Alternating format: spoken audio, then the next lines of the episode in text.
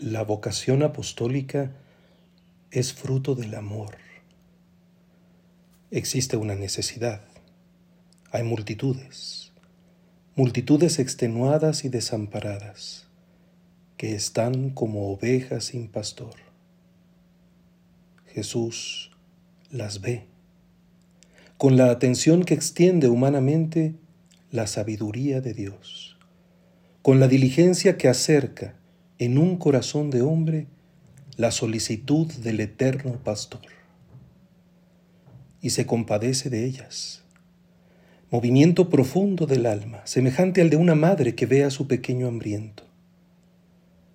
Su reacción no es la inmediata solución de la indigencia.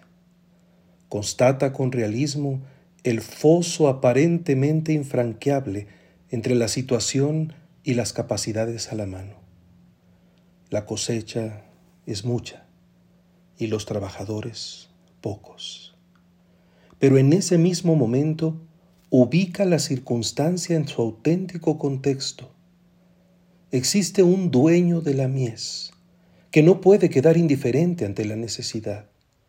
Su propia reacción es la verificación en aquel momento de la eterna disposición divina para entregarnos lo mejor.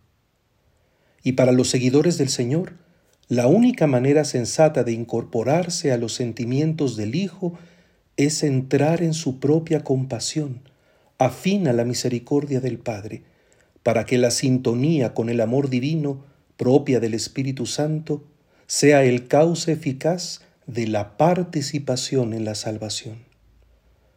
Una crítica pragmatista ha querido ver en la oración una pérdida de tiempo ante la urgencia de los problemas.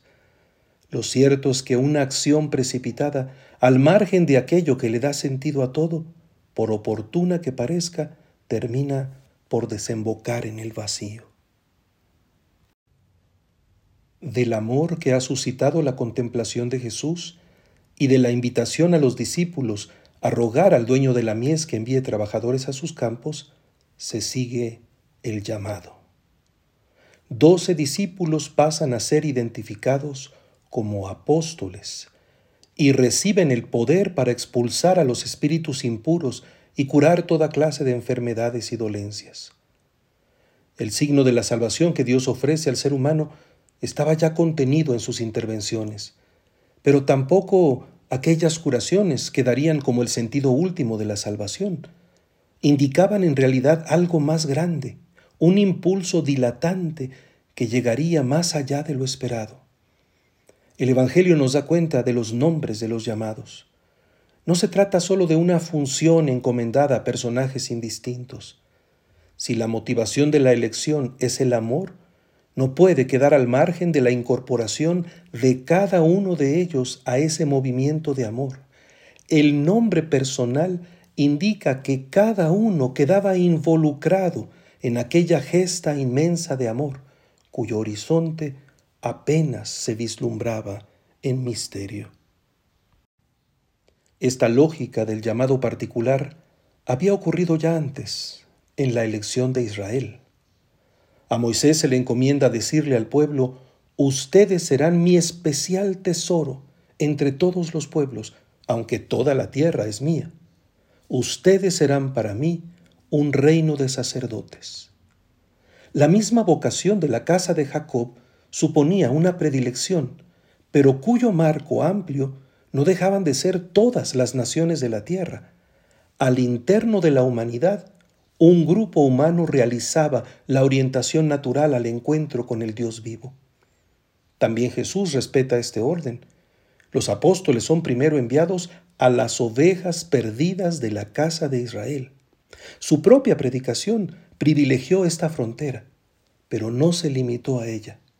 Cumplida su entrega, el envío se realizaría a todos los pueblos de la tierra, garantizándoles con su compañía permanente y con el poder y la autoridad producto de su propia victoria sobre el pecado y sobre la muerte, la participación en la dilatación del reino de los cielos. Para ello precisamente se había entregado, mostrándonos el amor supremo de Dios. En efecto, como ha dicho San Pablo, la prueba de que Dios nos ama está en que Cristo murió por nosotros cuando aún éramos pecadores.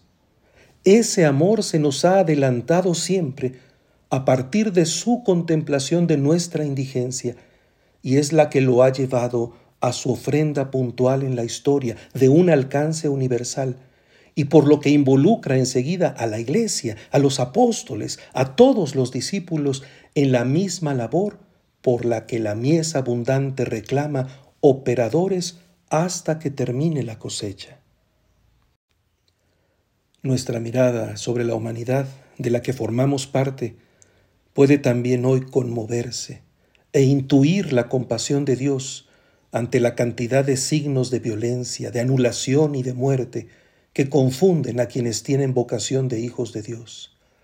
Hemos de reconocer entonces que como iglesia apostólica tenemos una responsabilidad, ya que hemos sido llamados a ser signos e instrumentos del reino. Hay hambre y sed de justicia, de paz, de verdad. Pero no se alcanzarán sino en la lógica que reconoce la primacía divina en la historia humana y compromete la respuesta conforme a su designio. La obra es inmensa, evidentemente nos sobrepasa, pero al Señor de la vida no le resultan indiferentes los gemidos y la dispersión de quienes ha sellado como imagen y semejanza suya. A nosotros, por amor suyo, se nos llama por nombre para ser testigos de su misericordia en la oración, en la acción en la misión.